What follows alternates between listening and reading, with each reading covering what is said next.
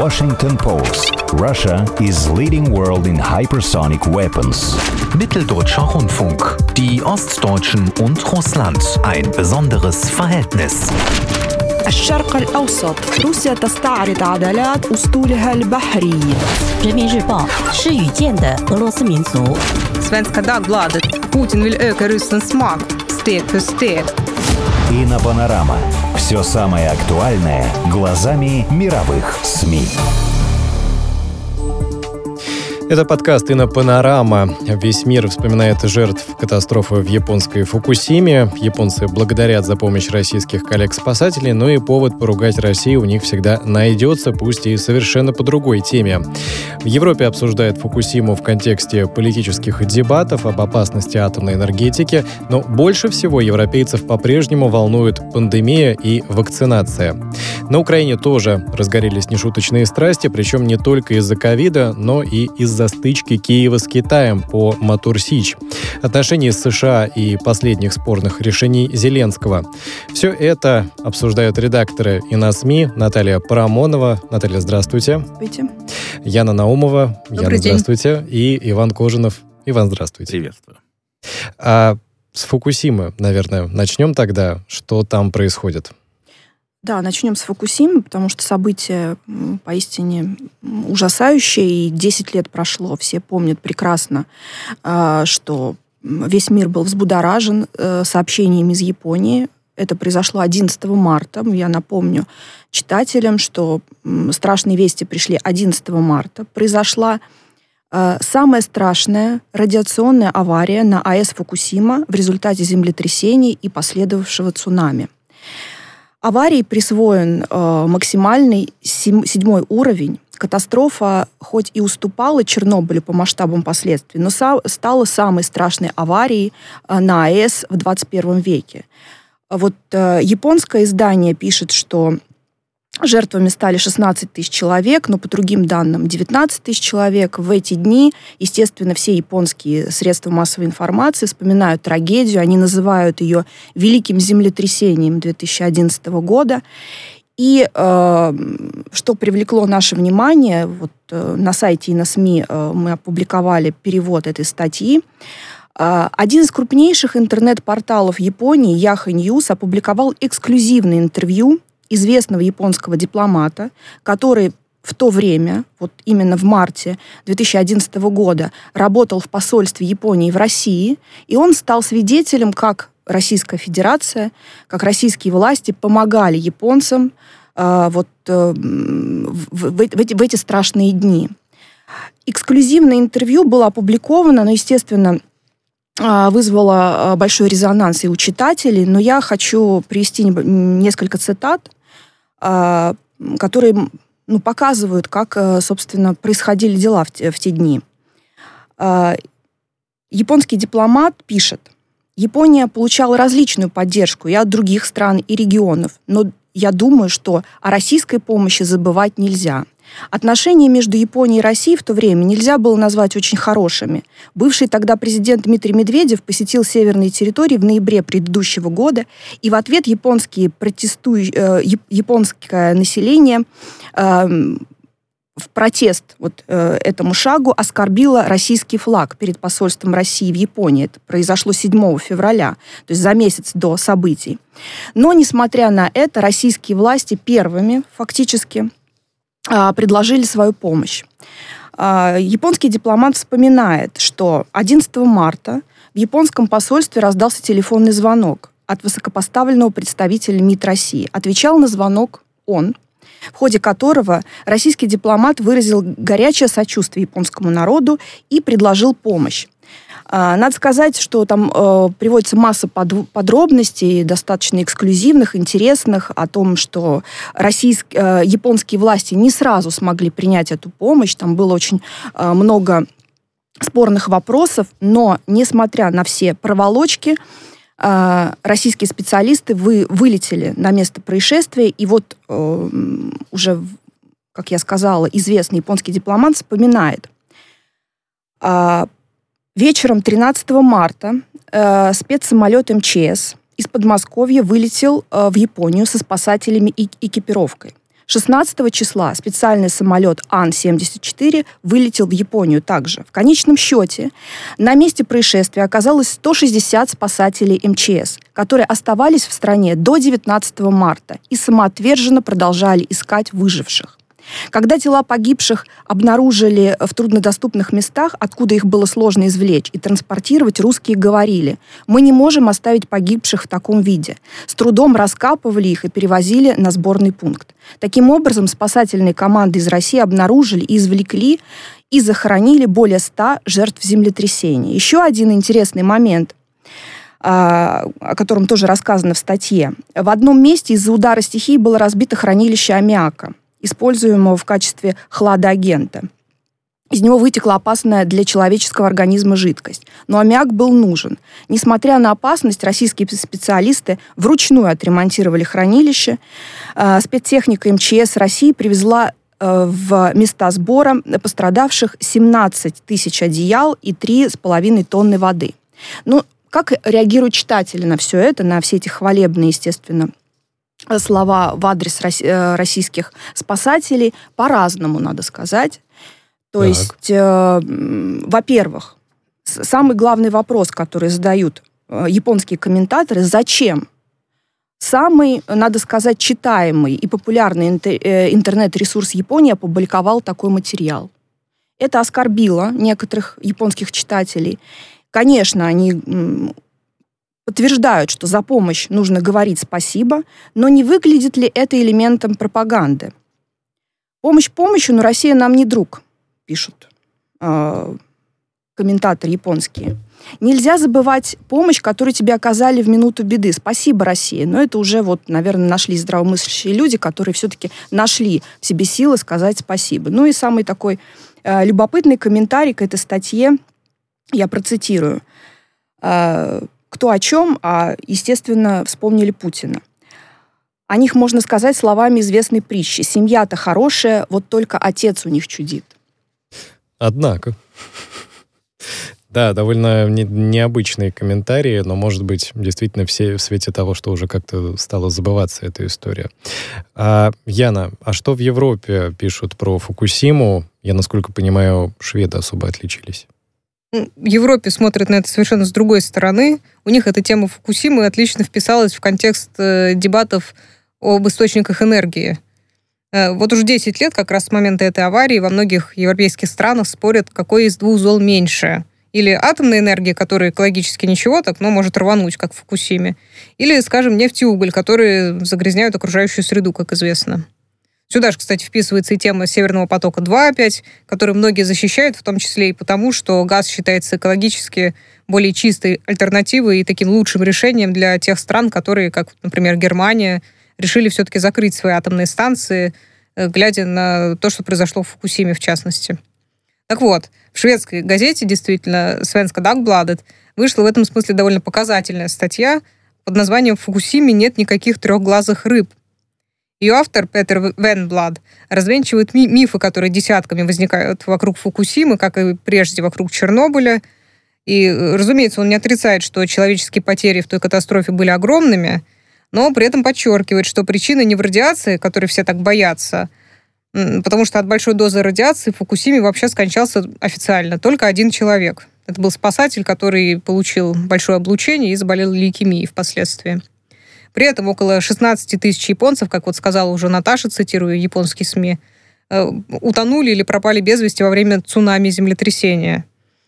А число случаев рака при этом, вот подчеркивает шведский автор, э, в Фукусиме в близлежащих регионах вообще не увеличилось, ну, либо увеличилось незначительно, и то лишь потому, что там стали проводить больше онкоскринингов, то есть просто рак чаще находят.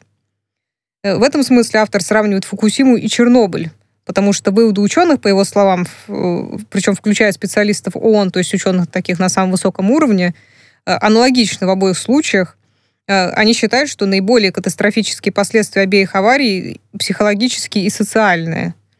Ну, то есть люди больше пострадали от эвакуации, каких-то принудительных мер. Выселения, от... переселения. Да-да-да, от запугивания, в том числе от какой-то, может быть, пропаганды, чем непосредственно от э, радиации ее последствий. Например, особо впечатлительные там могут начать считать себя обреченными на болезни и смерть, что, естественно, воздействует на их э, качество жизни. Или принудительно эвакуированные не могут приспособиться к новой жизни, начинают э, пить, употреблять наркотики или даже, совершают самоубийство. Вот процитирую автора. Это душераздирающая иллюстрация того, как общественное мнение и политическая дискуссия об атомной энергии искажаются неправильными представлениями о связанных с ней рисках. Подобные представления не в последнюю очередь поддерживаются культурой. От поэмы антиутопии Аниара Харри Мартинсона до трехглазых рыб в «Симпсонах» везде атомная энергия служит символом того, как человек уничтожает мир. Ну, то есть политики и авторитетные участники общественных дебатов, которые продолжают распространять вот этот образ смертельно опасной атомной энергии, явно опаснее, чем сама атомная энергия. Такой вывод делает шведский автор. Ну да, в общем, попытались как-то отделить эмоциональное от фактического, и Интересно будет, кстати, потом посмотреть на реакцию на эту статью, возможно, автора... автора... В Швеции с ним преимущественно согласны. Шведы а, не, не отказываются так. от атомной энергии, хотя регулярно поднимают эту тему снова. Но они пока считают, что это меньше из зол. Ну, остается только надеяться, что так и будет. А, Иван, еще одна эмоциональная история. Это коронавирус на а, Украине. Что там происходит?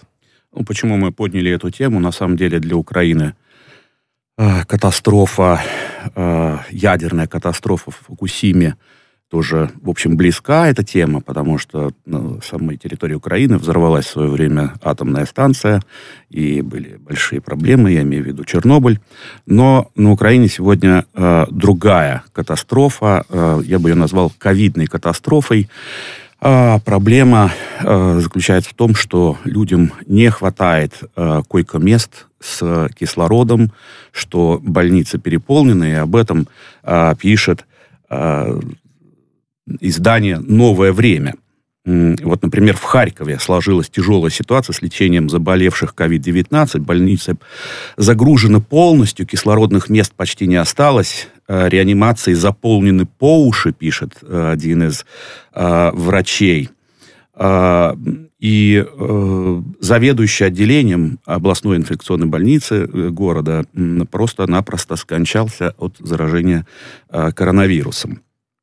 И э, переживания какого идут плана? Э, что э, еще летом вы били себя в грудь, обращается он к властям, как э, государственным, так и местным, что за два месяца построите новое ре реанимационное отделение. Где же оно? Зеленые шуты, ну, речь идет в данном случае о э, Зеленском и Э, партии власти профукали вакцинацию бессистемно и делают что-то тупое. Вместо вакцинации наиболее уязвимых категорий людей э, прививают всех без разбора, даже тех, кто имеет антитела. Поэтому вперед к новой медицинской катастрофе.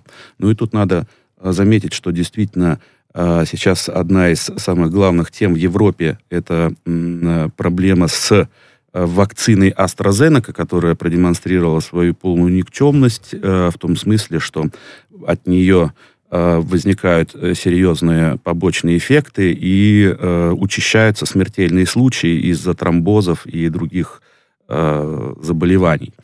А, и любопытно, что украинцам же предлагали в свое время получить российскую вакцину «Спутник Ви», которую они назвали ну, я имею в виду власти Украины, назвали а, элементом гибридной войны или инструментом гибридной войны. А сегодня практически вся Европа говорит о том, что давайте нам э, спутник Ви. Испания, Германия, Италия, ну, не говоря уже о Венгрии и других странах. И вот такая ситуация сложилась на Украине. Ну, как говорится, каждый сам себе хозяин. Ну, да. Яна, вот как раз про а AstraZeneca в Европе, что там происходит? Разумеется, вакцинация, коронавирус там остаются темой номер один, потому что Фукусима все-таки 10 лет назад была, а эта проблема самая актуальная. Ну, во-первых, все бурно обсуждают преимущества и предполагаемые недостатки российской вакцины, спорят, пора ли ее уже закупить или можно там еще потянуть кота за хвост, чтобы Россия не слишком обрадовалась такому вниманию. Ну и, во-вторых, разгораются скандалы из-за того, как проходит вакцинация – том числе из-за вот этой проблемы с AstraZeneca. То есть на прошлой неделе Дания приостановила применение вакцины AstraZeneca, когда один человек скончался от тромбоза, и они решили, что лучше не рисковать. Предположительно, этот тромбоз возник на фоне применения э, препарата.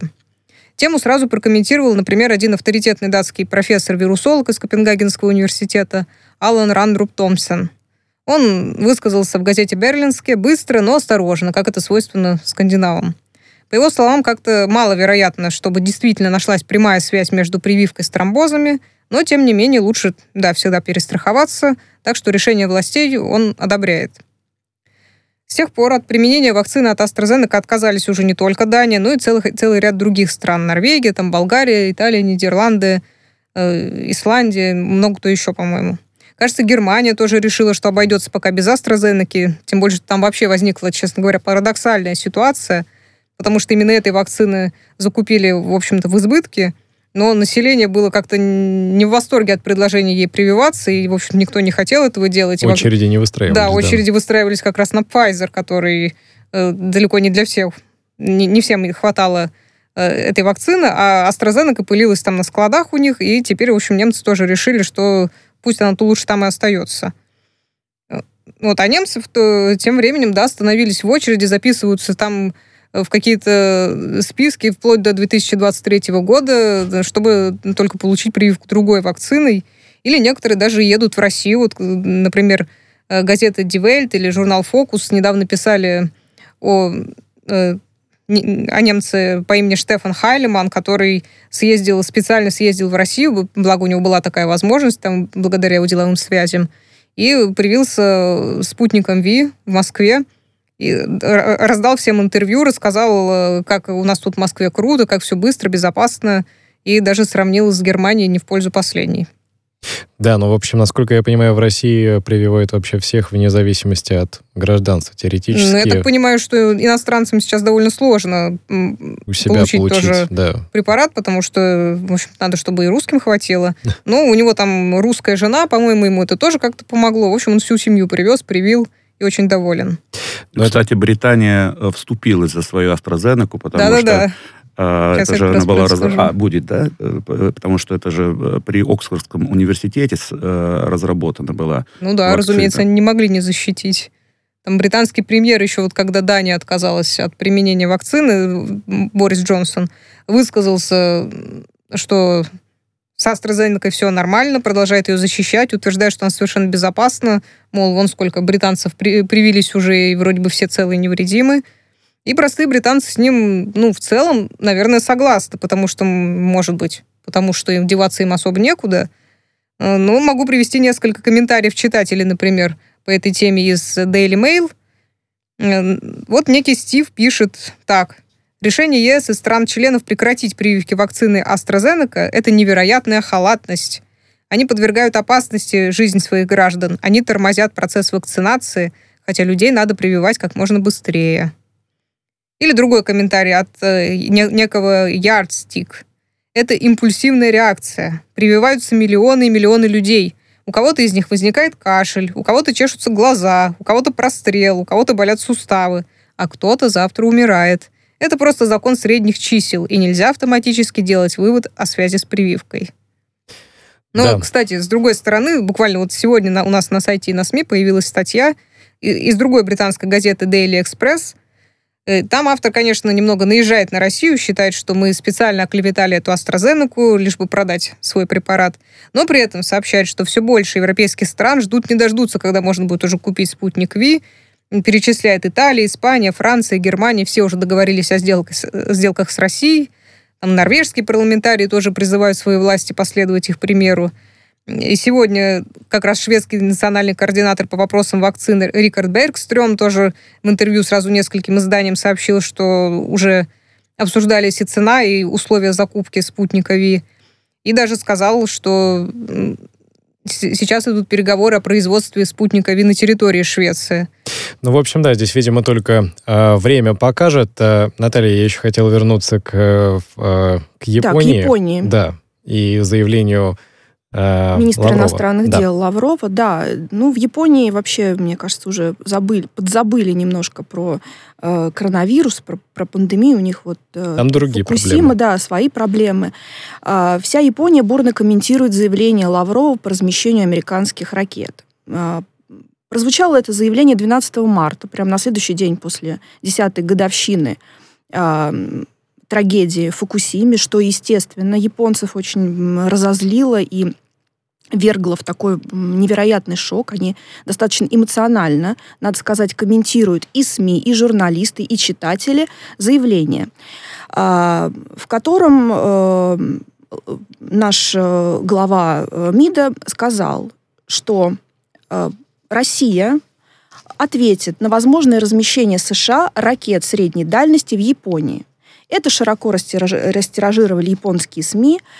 И э, вот э, э, многотиражная японская газета Емиури Сибун поместила э, материал под заголовком «Российский министр считает размещение американских ракет средней дальности в Японии серьезной угрозой для России». Ну, собственно, это факт. И намекает на возможность ад- ад- адекватных ответных действий со стороны РФ.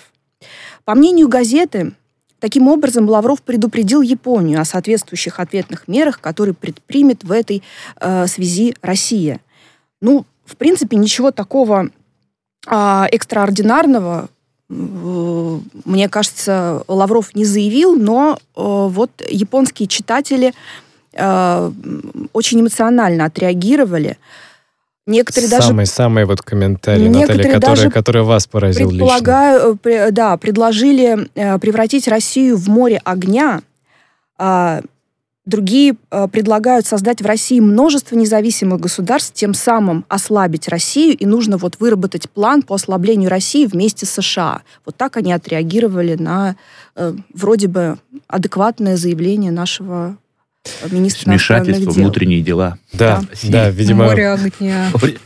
Лю- любят японцы феодальную раздробленность, видимо, вот так, так это и работает. Иван, а что, что с Украиной? Что там с Мотор Сич, э, Киевом, ну и, конечно, отношения Зеленского и США?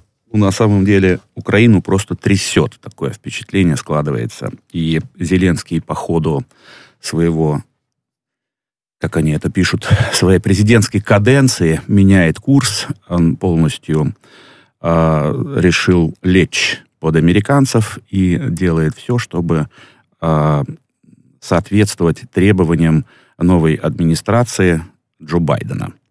И здесь сразу несколько э, тем, сразу несколько м, изданий пишет на такие темы, как, а, например, поиск врагов, внутренних врагов, а, поиск шпионов в окружении Зеленского, а, охота на ведьм а, и история с Мотор Сич тоже в это вписывается. И плюс еще есть тема а, из расследования э, событий, связанных с заключением Харьковских соглашений, Харьковских соглашений, которые были подписаны и утверждены Верховной Радой Украины в э, 2010 году. А, напомню, речь шла о том, что в обмен на снижение э, цен на российский газ, э, или, скажем так, это было увязано, снижение цен на российский газ, э, Украина продлевает э, срок пребывания э, Черноморского флота России в Крыму. И э, сейчас СНБО Украины э, дает задание СБУ э, разобраться со всеми этими соглашениями, кто их подписывал, а подписали, а утвердили их аж 236 депутатов э, парламента Украины в 2010 году, и они рассматривают вопрос, а не является ли э, все это э, предательством Украины, не является ли это все государственной изменой, и поэтому вот эти люди оказываются под ударом. А с Сич тоже любопытная история произошла. Фактически это очередное кидалово э, киевскими властями китайских инвесторов. И оно, естественно, не осталось незамеченным в Пекине. Вот об этом э, рассказал представитель э, оппозиционной, платф- э, оппозиционной платформы «За жизнь» Вадим Рубинович. Он одновременно является тоже э, членом парламента Украины. И по его словам, Китай ответит Украине на отжим Мотор Сич развитием торговых отношений с крымскими предприятиями. Будет сотрудничать в области туризма, вкладывать в курортный бизнес. Китай долгое время сохранял нейтральную позицию по Крыму, но вдруг передумал и отправил туда представительную комиссию во главе с членами экспортно-импортной комиссии Пекина для развития партнерских отношений. Ну и напомню, что еще Китай будет вынужден, э, Украина будет вынуждена заплатить Китаю неустойку в, рай, в районе 3,5 миллиардов долларов за отказ от э, заключенной ранее сделки. А, ну, правда, есть такие э, персонажи, которые считают, что выбирая между подрывом обороноспособности Украины и выплатой компенсации, решение очевидно. Лучше заплатить миллиарды долларов, чем потерять предприятие совсем. При этом э, автор издания «Главред» сомневается в том, что Украина сможет загрузить это Насыщенно, предприятие. насыщенное, в общем, события происходят на Украине. Спасибо вам большое. Напомню, это были редакторы ИНОСМИ Наталья Парамонова, Яна Наумова и Иван Кожинов. А все это вместе было подкастом «Инопанорама». Спасибо вам большое.